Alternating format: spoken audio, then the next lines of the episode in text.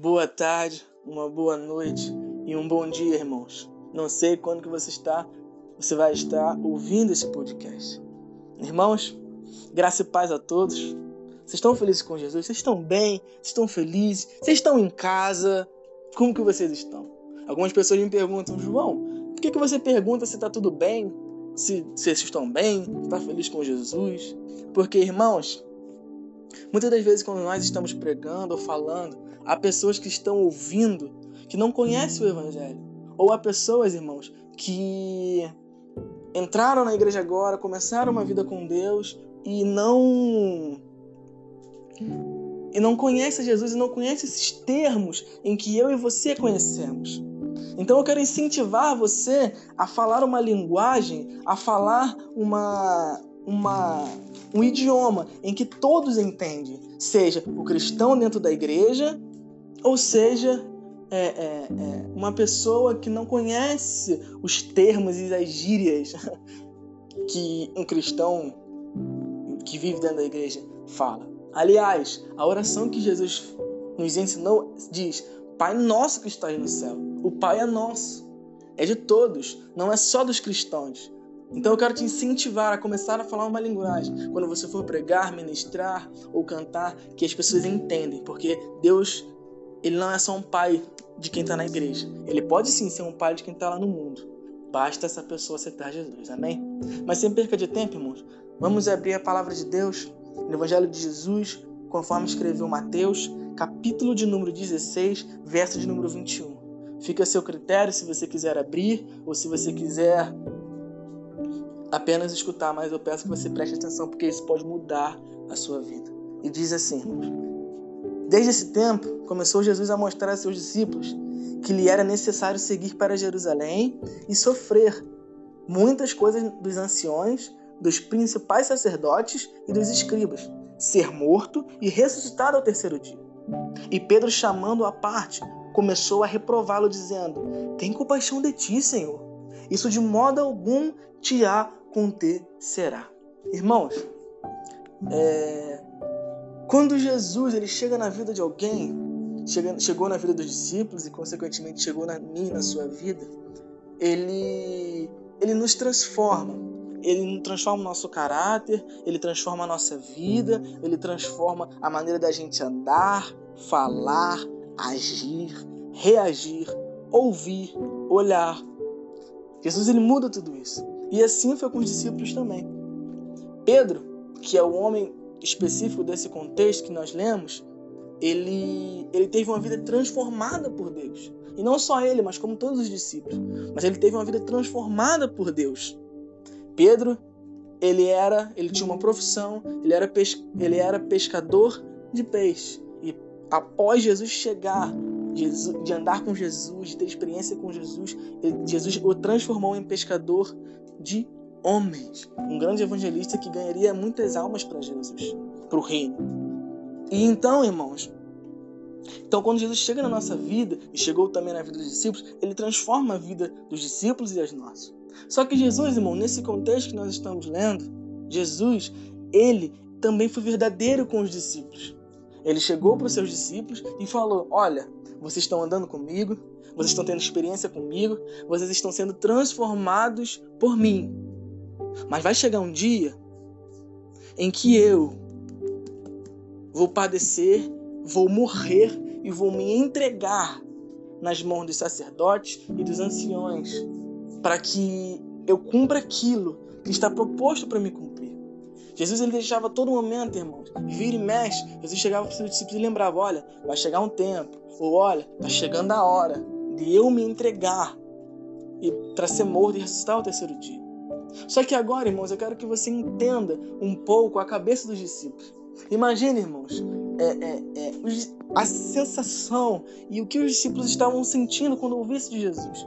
Como eu disse anteriormente, Jesus foi um homem que, que, quando ele andou com os discípulos, os discípulos foram transformados. Eles choraram com os discípulos, eles andaram com os discípulos. A Bíblia diz que, que, que Pedro, esse próprio Pedro, irmãos, é, ele foi até um monte e viu Jesus transfigurado. Ele teve experiências maravilhosas com Jesus, sabe? Ele viu Elias. Enfim, Ele teve muitas experiências com Jesus. Então, irmãos, ele não queria ver aquela pessoa que o ensinou, aquela pessoa que o amou, aquela pessoa que, o, que transformou a vida dele, padecer e sofrer na mão de outros. E por isso Pedro não queria deixar Jesus ir. Imagine a cabeça dos discípulos, irmãos. Jesus, é, Pedro não queria deixar, e a Bíblia não diz, mas eu acredito que todos os discípulos também, quando ouviam-se de Jesus, por um momento ele sentiu um frio na barriga. Eu acredito muito nisso. Porque, irmãos, se Deus chegasse para mim e falasse, antes de eu nascer, falasse, João, eu vou te mandar para ser filho daquela mulher ali, ó, da minha filha chamada Euda. Euda é o nome da minha mãe. E eu amo a minha mãe. Eu, eu tenho uma vida com a minha mãe. Eu vivi fases com a minha mãe. Eu chorei, eu sorri, eu abracei, eu pulei, eu passei dificuldades e hoje eu estou bem. Fases e fases. E se eu soubesse, mano, se Deus me falasse, João, eu vou te enviar para ser filho daquela mulher, mas vai chegar um dia que eu vou tirar ela de você e você vai seguir em frente, você vai viver uma vida. Eu provavelmente, irmãos, não ia querer. Ou provavelmente eu ia ficar triste e, e não ia querer deixar é, que, que, que minha mãe fosse embora. Porque eu a amo e eu não quero viver nem um segundo sem a presença dela. E era mais ou menos esse sentimento que os discípulos, em específico Pedro, ele tinha. Ele não queria deixar Jesus ir por causa disso. E com isso, ele deu uma brecha para Satanás. Satanás entrou nele e falou essa palavra: Não, de maneira nenhuma você vai. E Jesus olha para ele, consequentemente, depois que eu falei isso, é, é, você consegue compreender e entender que que Satanás entrou e Jesus olha para ele, nem o chama mais de Pedro, chama ele de Satanás. Fala: Olha, arreda-te de mim, Satanás. Porque você para mim é pedra de tropeço. João, o que isso quer dizer? É como se Jesus estivesse falando: Olha, sai de perto de mim, não fala comigo, porque você vai querer atrapalhar aquela missão e, a, e, a, e o propósito que eu tenho aqui na terra. Então, irmãos, Jesus, ele tinha uma missão. Antigamente, no tempo dele, ele tinha uma missão. E que missão era essa, João? Morrer e ao terceiro dia ressuscitar. E Pedro, ele teve uma postura. Ele não quis deixar. Por mais que a sensação e por mais que o sentimento fosse até, irmãos, de certa forma bom, porque ele não queria que Jesus sofresse. A intenção de Pedro, o sentimento, apesar de ter sido até bom, não era o certo. E com isso ele deu brecha para o inimigo, e o inimigo usou a boca dele para não deixar Jesus cumprir a missão dele. Mas mesmo assim, Jesus foi à cruz, morreu, e aleluia, irmãos, ele já ressuscitou e hoje ele está vivo. Então, essa era a missão que Jesus tinha naquela época: morrer e ressuscitar. E Pedro teve uma postura, uma reação de não permitir. E hoje em dia, irmãos, nesse tempo que se chama hoje, nesse tempo, nessa fase que se chama 2020, nós, irmãos, temos a mesma postura de Pedro. Nós não queremos deixar Jesus cumprir a missão dele. E aí você me pergunta, João, qual a missão de Jesus hoje? Ele tem mais uma missão? Sim, irmãos. A missão de Jesus, o propósito de Jesus é voltar e buscar a sua igreja. É voltar e buscar o seu povo. O tempo se passou, o mundo se desenvolveu, mas a missão de Jesus, ele ainda tem mais uma missão, que é buscar a sua igreja. Antigamente a gente ouvia muito: olha, Jesus um dia vai voltar, Jesus um dia vai voltar. E hoje mudou essa frase. Hoje é Jesus está voltando. Então, o tempo se passou, o mundo se desenvolveu. Mas Jesus ainda tem uma promessa, qual voltar para buscar a sua igreja. Porém, irmãos, o tempo se passou, a promessa mudou. Mas a gente ainda copia a atitude de Pedro. Nós não queremos deixar que Jesus ele volte. Nós não queremos deixar que Jesus ele retorne e ele cumpra a missão dele. E aí você me pergunta, João, mas como que a gente faz isso? João, como que a gente não deixa e não quer que Jesus ele volte, que Jesus cumpra a missão dele? Irmãos, a gente faz isso quando a gente deseja e anseia mais os nossos prazeres, as nossas vidas, do que a vinda de Jesus. Irmãos, quantas vezes, irmãos, eu já perguntei a algumas pessoas e elas me falaram. Eu falei: olha, se Jesus voltasse agora, você iria para o céu? Ou, por exemplo, se. Olha, você está empolgado e ansioso pela vinda de Jesus? E algumas pessoas me disseram: Olha, João, eu quero muito que Jesus volte, mas eu ainda sou muito novo. Olha, João, eu ainda quero viver algumas coisas. Eu ainda quero casar, eu ainda quero ter filhos, eu ainda quero viajar. Deixa Jesus. Olha, João, eu quero que, que Jesus volte, mas deixa primeiro eu viver essas coisas, eu viver essas experiências, para depois ele voltar. E quantas vezes, já, já nós não falamos isso? A gente pode até não falar com a boca, mas no nosso íntimo, no nosso interior, a gente diz muito isso. Olha, Jesus, ai Deus, pois se eu podia voltar só depois que eu casasse, só depois que eu transasse, só depois que eu tivesse um filho, hein? só depois que eu, aleluia, que eu é, é, é, é vivesse alguma experiência. Jesus, volta depois que eu tiver essa experiência. E, irmãos, o problema está aí, em nós desejarmos mais, ansiar mais pelos nossos prazeres, pelos nossos sonhos, pelas nossas vidas e anseios do que pela vinda do Filho do Homem. Aí está o problema. Não é pecado, não é errado você ter esses sonhos, você casar, você ter uma família, até porque esse é o meu sonho, ter a minha família e ter os meus filhos. Porém, irmãos, o problema e algo triste está em você desejar mais essas coisas do que a vinda de Deus. E eu te pergunto, o que você escolheria? Você preferiria mais que Jesus voltasse agora ou que você realizasse o que você mais deseja no momento? Qual caminho você iria escolher? Talvez você, e provavelmente você iria falar, não, João, a vinda de Jesus. Mas será que lá no seu coração, lá no seu íntimo, é, tá dizendo essa mesma resposta que a sua boca diz? E o problema, irmão, está aí. Não está em você desejar, mas sim desejar mais do que Deus.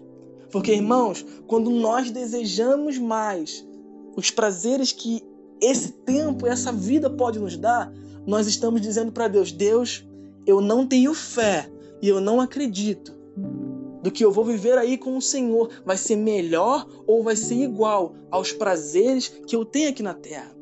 Quando nós, irmãos, desejamos mais essa é, é, é, casar, ter filhos, viajar o mundo, ter uma esposa, uma casa própria, uma faculdade, dinheiro, carro, ser próspero. Quando nós desejamos mais ter isso do que a vinda de Jesus, nós estamos dizendo para ele: Jesus, eu não acredito, do que, eu não acredito que o que eu vou viver aí com o Senhor vai ser tão bom quanto eu ter uma casa, vai ser tão bom enquanto eu ter um filho, vai ser tão bom enquanto eu ter dinheiro. Jesus, o prazer que o dinheiro, que a casa, que o sexo, que a minha esposa, que viajar me dá, eu não vou ter esse prazer aí no céu contigo. E essa é a verdade. Quando nós desejamos mais, viver uma vida aqui, ansiar mais por as experiências que nós temos nessa terra, mais do que a vinda de Jesus, nós estamos dizendo isso para Deus. Deus, eu não acredito. Eu não acredito que o que eu vou viver aí com o Senhor vai ser tão melhor e tão bom quanto o que eu ser mãe, ou ser pai, ou ter dinheiro, uma faculdade, eu posso ter. Então, ei, o recado de Deus para sua vida hoje é: ei, anseie pela, anseie pela vinda de Jesus, anseie pela vinda do homem. Porque eu te garanto que lá vai ser muito melhor do que nessa terra. João, e com isso eu te pergunto, João, por que, que eu tenho que ansiar mais pela vinda de Deus, pela vinda de Jesus, pela vinda de Cristo, pela vinda do Filho do Homem, do que pelos anseios e esses prazeres que eu tenho aqui na terra. O que vai ter de tão bom, João, lá? O que vai ter de tão maravilhoso? O que, que eu vou viver lá então, João? Que vai ser tão melhor do que esses prazeres que eu vou ter aqui na terra? E, irmãos, a resposta está em Apocalipse, capítulo 21, verso 4, que diz assim: e lhes enxugará dos olhos toda lágrima, e não haverá nem morte, já não existirá mais luto, nem pranto, nem dor. Rei, hey, a vida com Jesus, o que nós vamos viver no céu, o que nós vamos viver na glória, não se compara ao que esses pequenos prazeres que tem aqui. Se você foi abusado sexualmente, se você foi traído, se você chorou, se você padeceu nessa terra, se você tem cicatrizes aqui, irmãos, entenda, lá no céu, lá na glória, isso não vai ter. A dor que você tem, aquela lembrança que você lembra ainda chora, ainda machuca o seu coração, lá você não vai ter. A lágrima que você chora toda noite, lá não vai ter.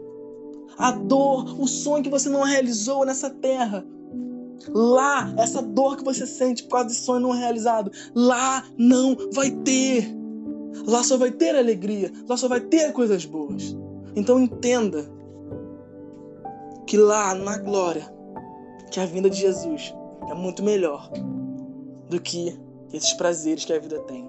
Tenha desejo, tenha sonhos, tenha projetos, se encase. Eu profetizo sobre a sua vida uma mulher de Deus, um homem de Deus, prosperidade, que você viaje, que você faça tudo do bom e do melhor, que você tenha filhos e gere. Porque a palavra de Deus diz em Salmo 127 que filhos são como herança do Senhor, são presentes de Deus. Então eu profetizo isso sobre a sua vida. Mas eu também profetizo eu quero que vocês, irmãos, assim como eu tenho aprendido a desejar mais a glória, o Pai, o Filho, o céu, do que os prazeres dessa terra. Amém? Fico com essa palavra, que Deus te abençoe e te guarde. E entenda, vive uma vida esperando ansiosamente, Maranata, a volta de Jesus. Maranata, ora vem, Senhor Jesus.